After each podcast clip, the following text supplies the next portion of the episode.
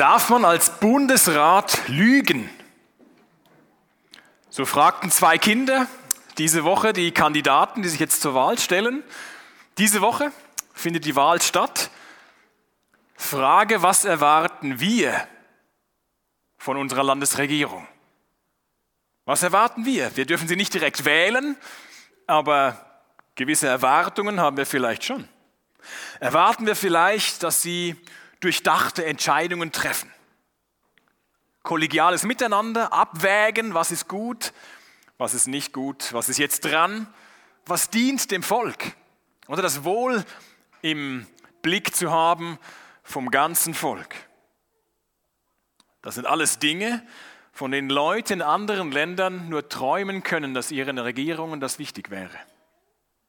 Mir fallen momentan verschiedenste Regierungschefs ein, unter denen ich ungern leben würde. Geht euch wahrscheinlich ähnlich.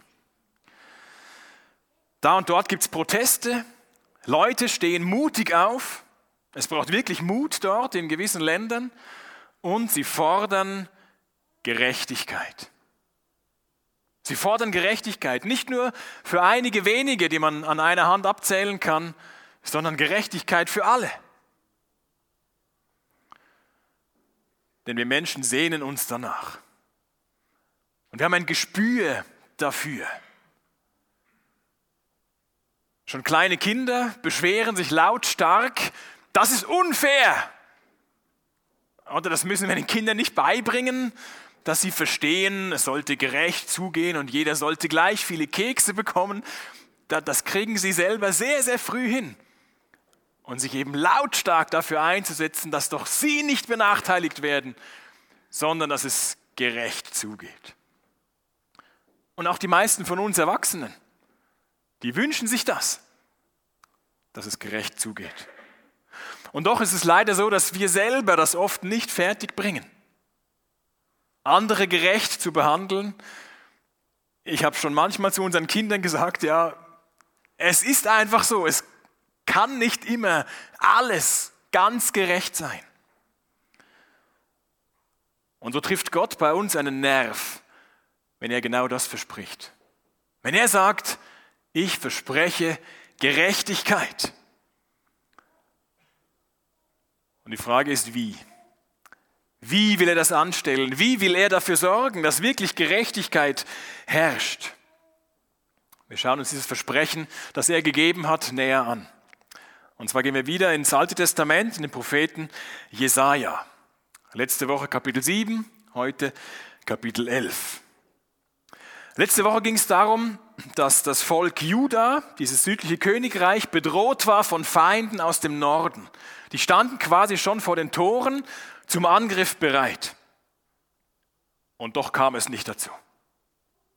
Doch blieben sie verschont, genauso wie ihr Gott es ihnen vorausgesagt hatte. Wenn wir jetzt in Kapitel 11 eintauchen, dann lässt sich das nicht so leicht einer historischen Situation zuordnen, aber aus dem großen Zusammenhang können wir schließen, dass immer noch König Ahas an der Macht ist. Wir sind jetzt ein bisschen später, ungefähr 720 vielleicht vor Christus. Doch im Land herrschen immer noch üble Zustände und darum gilt die Warnung, die Gott gegeben hatte, die gilt nach wie vor.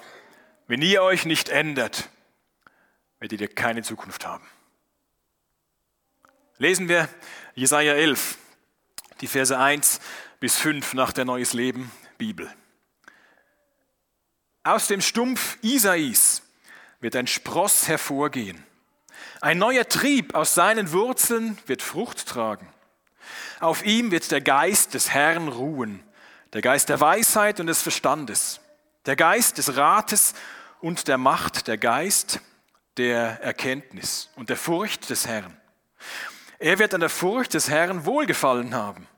Sein Urteil wird sich nicht auf Äußerlichkeiten gründen. Er wird nicht aufgrund dessen, was er hört, entscheiden. Er sorgt für Gerechtigkeit unter den Armen und verschafft den Unterdrückten Recht. Er schlägt das Land mit der Rute seiner Lippen und tötet die Gottlosen mit dem Hauch seines Mundes. Gerechtigkeit ist sein Gürtel und Wahrheit sein Gurt. Wir konzentrieren uns auf zwei Punkte darin. Erstens, es geht um einen begeisterten Hoffnungsträger. Und zweitens, dieser ist vollkommen gerecht. Ein begeisterter Hoffnungsträger, der in den ersten beiden Versen beschrieben ist. Und Versen drei bis fünf, dann geht es darum, dass er vollkommen gerecht ist. Was ist nun gemeint mit diesem Stumpf Isais? Ihr seht hier diesen Baumstumpf. Und der steht symbolisch für das Volk von Gott. Eigentlich sollten sie ein, wie ein prächtiger Baum sein, der herrliche Früchte trägt. Doch zur Zeit Jesajas sind sie füreinander und für Gott ungenießbar geworden.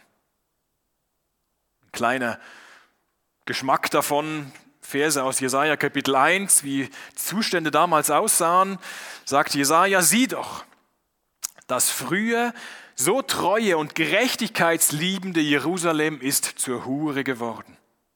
Früher war es die Heimat von Recht und Gerechtigkeit. Heute beherbergt es Mörder. Dein Silber ist zu wertloser Schlacke geworden. Dein erlesener Wein ist mit Wasser gepanscht. Eure Anführer sind Aufrührer und Diebespack. Sie lieben Geschenke und sind bestechlich. Sie kümmern sich nicht um das Recht der Weisen und die Belange der Witwen. Wer möchte gerne in solchen Zuständen leben? Und darum prangert Jesaja im Auftrag Gottes genau das an. Und Gott bleibt nichts anderes übrig, als seinem Bundesvolk, die doch diese enge Verbindung eingegangen waren, ihnen anzukündigen, dass es so nicht weitergehen kann.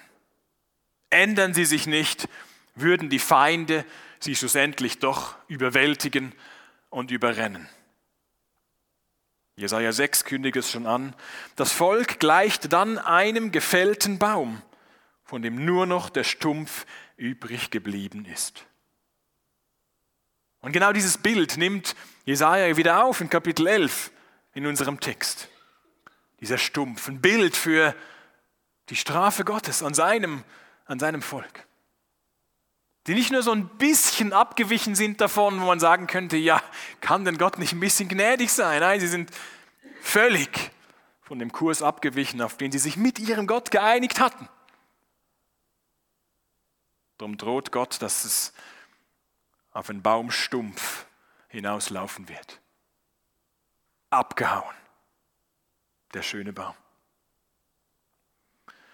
Jetzt, warum steht hier der Stumpf Isais? Was hat dieser Isai, Isai, dieser Mann damit zu tun? Nun, dieser Isai, der ist der Vater von König David, diesem großen König, vielleicht dem größten König Israels.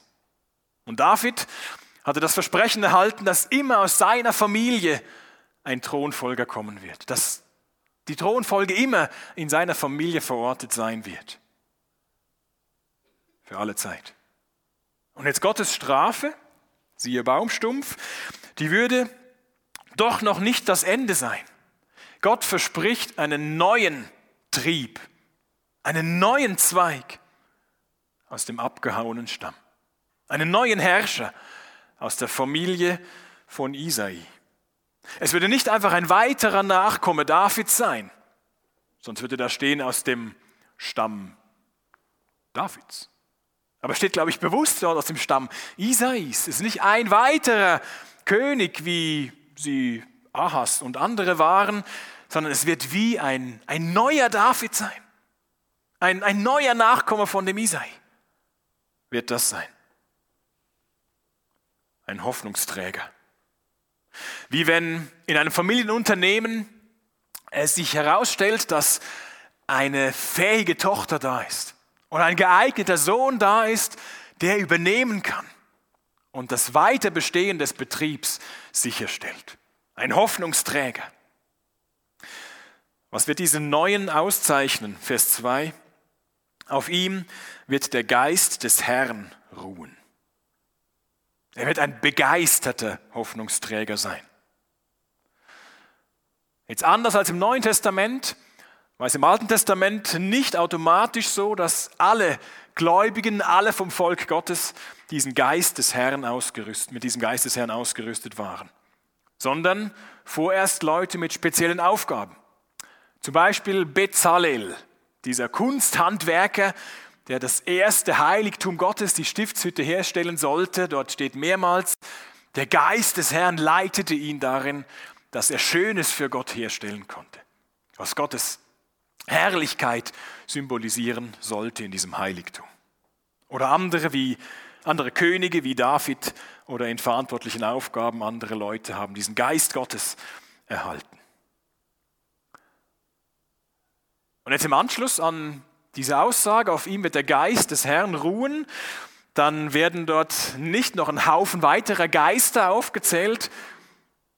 Das sind alles Beschreibungen des einen Geistes Gottes, des Heiligen Geistes, nämlich Weisheit und Verstand und Erkenntnis und Rat und Stärke und Furcht des Herrn und so weiter. Das sind doch mal Attribute eines guten Herrschers. Ich würde sofort äh, den als Bundesrat empfehlen. Und all diese Eigenschaften, die fehlten damals in Israel. Und darum wird dieses Versprechen, das Gott hier gibt durch den Jesaja, das wird eine Sehnsucht ausgelöst haben, dass die Leute, die das hörten, sich gesagt haben: Ja, genau, so einen brauchen wir. So einen wollen wir, der den Durchblick hat und der richtige, deinen Verstand richtig einsetzen kann, der, der weise ist und der Furcht des Herrn an den Tag legt. So einen brauchen wir. Aber wenn wir unsere Könige und Volksführer ansehen, dann ist das nicht so. So einen wollen wir. Aber wer kann das leisten? Kann ein Mensch das leisten? Nein. Das trifft nur auf Gott selbst zu. Drum muss hier der Messias gemeint sein, der von Gott angekündigte Retter für die ganze Welt. Und damit sind wir bei Weihnachten. Dem Kommen eben von diesem Retter, dem Kommen von Jesus. Denn Jesus Christus ist der Einzige, der diese Voraussagen in Jesaja 11 erfüllt hat. Auch heute können wir gescheite Politiker haben und gute Leute haben, was wir jedem Land wünschen können. Aber keiner wird an das heranreichen, was in dieser Beschreibung dort gegeben ist. Nur Jesus, auf ihn trifft das zu. Bei seiner Taufe dann, von der wir lesen können im Matthäusevangelium und in anderen Evangelien, im Neuen Testament, bei seiner Taufe von Jesus bestätigt der Heilige Geist, dass er mit Jesus war. Dann im Synagogengottesdienst in Nazareth bekommt Jesus eine Schriftrolle überreicht und ein Jude dort durfte im Synagogengottesdienst etwas lesen oder etwas weitergeben. Und dann war Jesus an der Reihe und nicht zufällig erhält er die Jesaja-Rolle und liest daraus vor aus Jesaja Kapitel 61, wo steht: Der Geist des Herrn ruht auf mir. Und Jesus klappt die Rolle, äh, rollt die Rolle wieder zusammen und alle Leute sind gespannt, was er jetzt dazu zu sagen hat. Und er sagt, heute ist dieses Schriftwort erfüllt vor euren Ohren. Und sie können das gar nicht einordnen und denken sich, ja Moment, wir haben immer gehört, es wird einer kommen. Es wird einer kommen und der Geist des Herrn wird auf ihm ruhen. Und jetzt sagt dieser Jesus, das bin ich. Heute ist das erfüllt. Jesus bestätigt das. Jesus war sich nicht unsicher, ob er der sein sollte. Es gibt die Meinung, dass Leute sagen, Jesus wollte gar nicht in diese Rolle reingedrängt werden. Er war sich gar nicht bewusst, dass er der Gottes Sohn sein sollte. Doch, Jesus war sich von Anfang an dessen bewusst. Er sagt, heute ist diese Voraussage der Schrift erfüllt. Vor euren Ohren, vor euren Augen. Ihr seid Zeugen. Johannes berichtet davon, dass keiner Jesus etwas vormachen konnte. Keiner konnte Jesus täuschen. Er wusste, was im Menschen war. Er durchschaute die Menschen. Später betonte er erneut, wie eng er mit dem Heiligen Geist verbunden war, als er seinen Jüngern ankündigte, ich werde euch, der Vater und ich werden euch den Geist schicken. Und er wird aus dem schöpfen und von dem sagen, was, was ich bin und was ich euch gesagt habe. Er wird euch erinnern an das. Jesus ist der, auf dem der Geist ruht. Später Apostel Paulus unterwegs auf seinen Reisen predigte er unter anderem und sagte, einen von Davids Nachkommen hat Gott nun dem israelitischen Volk als Retter gesandt, wie er es zugesagt hatte, und das ist Jesus. Der christliche Glaube ist nicht irgendwie hunderte Jahre später entstanden, wo Kirchenführer sich was überlegt haben, wie sie ihre Macht sichern könnten. Von Anfang an war das der Glaube, zunächst der Juden, der Judenchristen und nachher auch der Heidenchristen, die überzeugt waren, in den Schriften des Alten Testaments ist ein Retter angekündigt und das ist Jesus. Kolosser 2 schreibt Paulus, in ihm, in Christus sind alle Schätze der Weisheit und der Erkenntnis verborgen. Bin überzeugt, auch wenn du schon fünf Jahre, auch schon 50 Jahre an diesen Jesus glaubst, du kannst immer Neues entdecken. In ihm sind verborgen Schätze der Weisheit und der Erkenntnis. Auch das letzte Buch der Bibel, die Offenbarung, trägt den Beweis dazu bei, dass hier in Jesaja 11 Jesus der Versprochene ist. Offenbarung 22. Ich, Jesus, habe meinen Engel zu euch gesandt, um euch diese Botschaft bekannt zu machen. Sie ist für alle Gemeinden bestimmt. Ich bin der Nachkomme Davids, der Spross aus seinem Wurzelstock. Ich bin der helle Morgenstern. Und so könnte man weitergehen, verschiedenste Bezüge im Neuen Testament sehen, die aufs Alte Testament zurückgreifen und bestätigen, unterstreichen und markieren, das ist Jesus. Er ist die Erfüllung dessen, worauf sein Volk so lange gewartet hat. Jetzt habe ich letzte Woche aber darauf hingewiesen, dass ja Jesajas Worte zu seiner Zeit schon eine Bedeutung für die Leute haben mussten. Oder sie waren dort in der Notsituation und dann sagt Jesaja, es wird ein Zeichen geben für euch. Dann brachte ihnen das nichts, wenn er 700 Jahre später erst in Erfüllung geht, sondern sie haben jetzt schon was gebraucht. Was war das? Wie ist das hier bei Jesaja 11? Nun, was auch dort für die Leute galt, die Warnung, wenn ihr nicht umkehrt, ist die Strafe unumgänglich. Sie stand noch nicht vor der Haustür. Sie kam erst 130 Jahre später, wo Gott dann wirklich die Babylonier geschickt hat und sein Volk zu diesem Baumstumpf gemacht hat. Und der versprochene König, der neue König, ließ dann noch etwas länger auf sich warten. Der begeisterte Hoffnungsträger, der wird nun zweitens geschildert als vollkommen gerecht. Von der Furcht des Herrn ist hier zweimal die Rede. Ende Vers 2, Anfang Vers 3. Furcht des Herrn. Was ist das? In der Bibel gilt sie immerhin als der Anfang der Weisheit, der Anfang der Erkenntnis. Damit beginnt das Entscheidende. Furcht des Herrn. Nun, wer Gott fürchtet, der ehrt ihn als den Höchsten und als den Größten. Wenn jemand in Verantwortung steht und Gott fürchtet, dann fällt er nicht in die Machtfalle. Was wir so oft in unserer Welt beobachten können, wenn jemand mal das Sagen hat, dann dauert es bei vielen nicht lange, dass sie in die eigene Tasche wirtschaften und ihre Macht sichern und ihre Macht ausnutzen. Wer Gott fürchtet, fällt nicht in die Machtfalle. Bei Jesajas Zeitgenossen da war es eben so, dass dort Korruption herrschte, Bestechlichkeit herrschte und so weiter. Aber dieser Gerechte, der versprochen war, der gerechte Richter, der alle Fakten kennt, der sich nicht täuschen lässt und der nicht in das Licht geführt werden kann, der sollte noch kommen. Ein Schiedsrichter. Ein Schiedsrichter hat die ähnliche Aufgabe, gerechte Urteile zu fällen im Sekundenbruchteil. Und es gelingt nicht immer. Oder? Ist kein toller Job, ein Schiedsrichter. Äh, selbst der Videoschiedsrichter, der jetzt helfen soll, es gelingt nicht immer. Manchmal stehen die Schiedsrichter, die Armen, dann minutenlang schier vor diesem Bildschirm, können sich es nochmal ansehen, nochmal ansehen. Und es ist einfach nicht zu erkennen, ob da die Hand im Spiel war oder der Fuß zuerst am Ball oder erst am Spieler. Absolute Gerechtigkeit gibt es dort nicht. Auch wenn mit Technik und allem man sich so bemüht.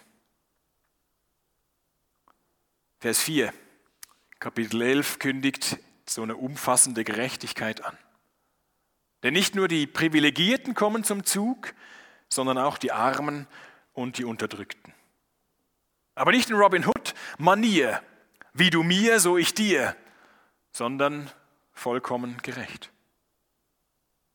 Was für ein attraktiver Gedanke auch für unsere Zeit. Nur kann sich heute kaum jemand vorstellen, dass gläubige Menschen oder das Christentum, Glaube in unserer Gesellschaft Gerechtigkeit voranbringt, oder? Zu oft hat die Kirche bestimmte Menschen ausgegrenzt und sich selbst unglaubwürdig gemacht. Daher, so die Meinung vieler, lässt man doch beim Thema Gerechtigkeit lieber den Glauben ganz außen vor. Oder? Nun, es stimmt, dass Christen hier immer wieder versagt haben. Wer allerdings den Glauben deshalb ganz über Bord werfen will, der übersieht Folgendes. Im Kern ist der Wunsch nach Gerechtigkeit und die Möglichkeit, Gerechtigkeit zu schaffen, zutiefst im christlichen Glauben verwurzelt, zutiefst in der Bibel verwurzelt. Jeder Mensch ist gleich zu behandeln, weil jeder Mensch gleich viel wert ist vor seinem Schöpfer.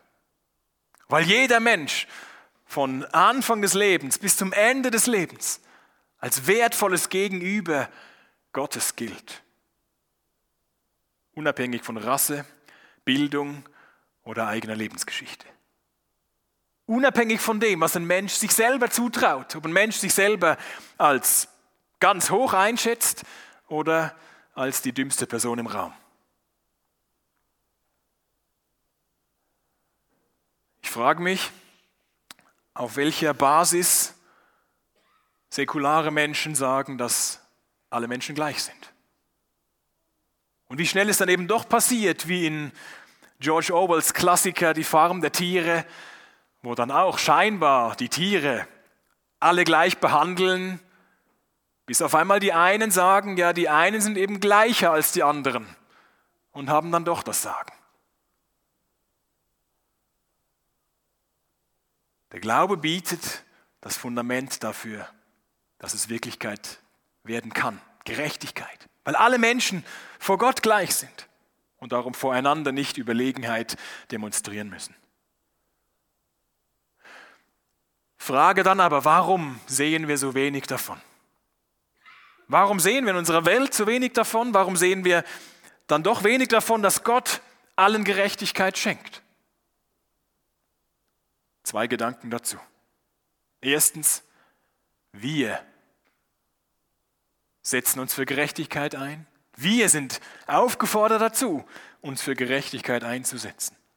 Wer an Jesus glaubt, der ist von Gott beschenkt. Er hat unsere Schuld vergeben, weil Jesus für uns starb. Für alle Ungerechtigkeit, die wir getan haben, alle Ungerechtigkeit, die jemals passiert ist und passieren wird, hat Jesus sein Leben gelassen, um Gerechtigkeit zu ermöglichen. Er hat uns seinen Heiligen Geist gegeben, damit wir Jesus nachahmen. Wir sind beauftragt, die Liebe von Gott mit anderen zu teilen. Nicht als eine Art fromme Leistung, um vor anderen besser dazustehen oder um uns vor Gott irgendwie seine Gunst zu verdienen, sondern als eine natürliche Folge dessen, dass wir von Gottes Güte leben dürfen. Ein Aspekt von der nächsten Liebe ist, dass wir auch andere Menschen gerecht behandeln. Alle.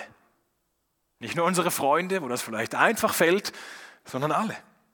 Jesus ist Menschen ohne Vorurteile begegnet. Und du und ich? Wem in deinem Umfeld gibst du nur ungern deine volle Aufmerksamkeit? Und wieso? Unserem Gott liegen Menschen besonders am Herzen, die gerade nicht auf der Sonnenseite des Lebens stehen. Wem von diesen Menschen zeigst du das? Wer profitiert davon, dass du Jesus kennst?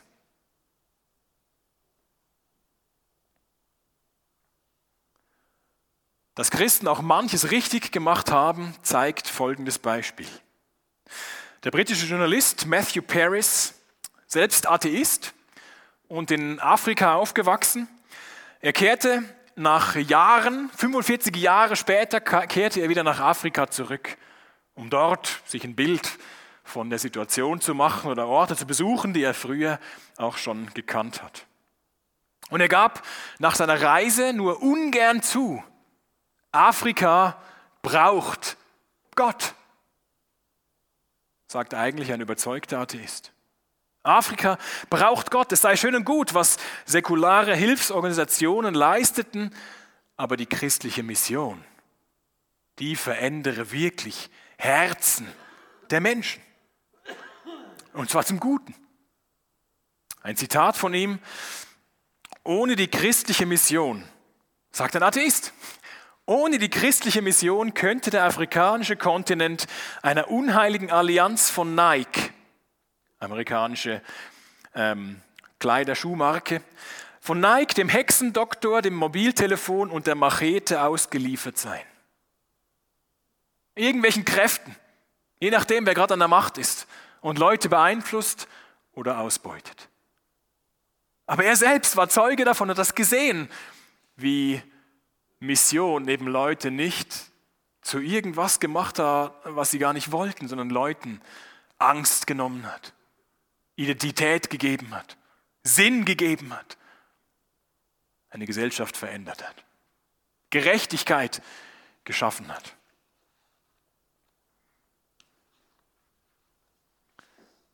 Gott möchte durch uns für Gerechtigkeit sorgen. Warum sehen wir nicht mehr davon? Zweitens, in der Bibel gibt es dieses Prinzip schon jetzt und noch nicht. In dieser Spannung leben wir und in dieser Spannung glauben wir, dass Gottes Reich schon jetzt angebrochen ist und vieles davon sichtbar ist und immer wieder sichtbar werden kann, aber es ist noch nicht vollständig entwickelt vollständig verwirklicht. Das soll keine Ausrede sein. Das bezeugt die Bibel so, dass Jesus in unserer Zeit handelt, doch die vollkommene Gerechtigkeit werden wir auf dieser Erde nicht erleben und nicht herstellen können mit unseren Mitteln. Noch nicht. 2. Petrus 3. Wir aber erwarten den neuen Himmel und die neue Erde, die er versprochen hat. Dort wird Gottes Gerechtigkeit herrschen. Wir erwarten einen neuen Himmel, eine neue Erde. Und dort wird Gerechtigkeit herrschen. Das entschuldige uns nicht zu sagen, ja, mit dieser Welt ist sowieso alles hoffnungslos verloren, freuen wir uns einfach auf den Himmel und singen ab und zu ein bisschen ein paar Lieder und spielen ein bisschen Kirche.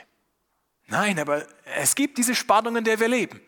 Dass wir jetzt berufen sind, für unseren Gott, mit unserem Gott zu leben und ihn zu ehren, auch indem wir mit anderen Menschen umgehen. Und gleichzeitig die Sehnsucht haben, er wird eines Tages in seiner neuen Welt für absolute Gerechtigkeit sorgen. Dafür ist er verantwortlich. Wir können darauf warten und diese Sehnsucht nähren bei uns selbst und auch bei anderen Menschen. Jetzt der zweite Teil von Jesaja 11, Vers 4 spricht von der Kraft, die in den Worten dieses Messias liegt. Er schlägt das Land mit der Rute seiner Lippen und tötet die Gottlosen mit dem Hauch seines Mundes. Das Neue Testament bezeugt die Worte von Jesus, die zeigen Wirkung. Was er sagt, das gilt. Ob das eine Krankheit oder einen Dämon betrifft oder irgendetwas, ein Sturm. Die Worte von Jesus, die haben Macht und die zeigen Wirkung. Und wenn er als der Richter das Urteil fällt, dann ist Gerechtigkeit garantiert denn sie ist Teil von seinem Wesen. So eng anliegend wie, wie ein Gürtel, mit denen die Leute damals, wenn sie losgegangen sind oder wenn sie gearbeitet haben, ihre Kleider hochgebunden haben, um tätig werden zu können, um die Hände frei zu haben und aktiv zu sein. Dann, wenn Jesus am Ende Urteile sprechen wird, sie werden gerecht sein Sie werden gerecht sein. Und was nicht durch Jesus vergeben wurde, wird aufgedeckt und bestraft werden. Ob das Dinge sind in unserem Leben, die uns angetan wurden, wo wir keine Gerechtigkeit erlebt haben. Vielleicht wie wir aufgewachsen sind. Vielleicht was mit unseren Eltern war, was jetzt nicht mehr gut gemacht werden kann. Jesus wird für Gerechtigkeit sorgen. Was heutzutage Menschen angetan wird, im Menschenhandel oder Kindern angetan wird, wo Menschen ausgebeutet werden an Korruption, was heute niemand bemerkt oder kein menschlicher Richter sich getraut, überhaupt aufzudecken oder zu behandeln. Jesus wird für Gerechtigkeit sorgen. Und die Sehnsucht, die wir Menschen haben, die wird dort bei ihm erfüllt werden, in Perfektion. Über das Ende der Zeit schreibt Paulus in Anlehnung an Jesaja 11, dann wird der Gesetzlose erkennbar werden und Jesus, der Herr, wird ihn mit dem Hauch seines Mundes töten und durch sein Erscheinen vernichten, wenn er wiederkommt. Was diese Woche die Bundesratswahlen ergeben, das werden wir sehen. Mittwoch. Auch wenn unsere Regierung auch nachher hoffentlich gute Arbeit leistet, so sind es doch Menschen, die nie die reinsten Motive vielleicht haben werden und die, die Fehler machen dürfen und Fehler machen werden, weil sie eben Menschen sind. Jesaja redet von dem, was Gott verspricht, Gerechtigkeit durch den Messias. Jesus, der an Weihnachten geboren wurde, erfüllt dieses Versprechen. Er qualifiziert sich als einziger für diese Rolle. Er ist der begeisterte Hoffnungsträger, der vollkommen gerecht ist. Und er möchte das durch uns schon jetzt dieser Welt zeigen. Bis dann in seiner neuen Welt Gottes Gerechtigkeit umfassend herrschen wird. Wo wir profitieren können davon, aufatmen können, weil es keine Tränen mehr geben wird und kein Leid und kein Tod und keine Schmerzen. Weil er selbst dort sein wird. Gott mit ihnen. Das ist das Ziel der Geschichte, auf das wir zugehen. Wir warten auf einen neuen Himmel und eine neue Erde, die er versprochen hat. Dort wird Gottes Gerechtigkeit herrschen. Amen. Und wir danken dir dafür, für diese Aussicht, Herr. Wir trauen dir das zu, dass du dafür sorgen wirst, für absolute Gerechtigkeit. Wir können uns bemühen, aber bringen es doch oft nicht fertig.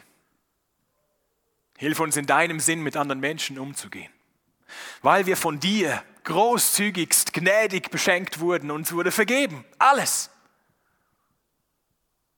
Schenk, dass wir deine Liebe an andere weitergeben. Auch in dem, wie wir über sie reden, über sie denken. Helfen, Vorurteile abzubauen. Menschen wirklich gerecht zu behandeln und zu lieben. In deinem Namen. Danke, dass du uns dabei unterstützt und beistehst und dein Geist auch in uns wohnt. Danke, Herr. Du bist die Hoffnung der Welt, Jesus. Für jetzt und für immer. Amen.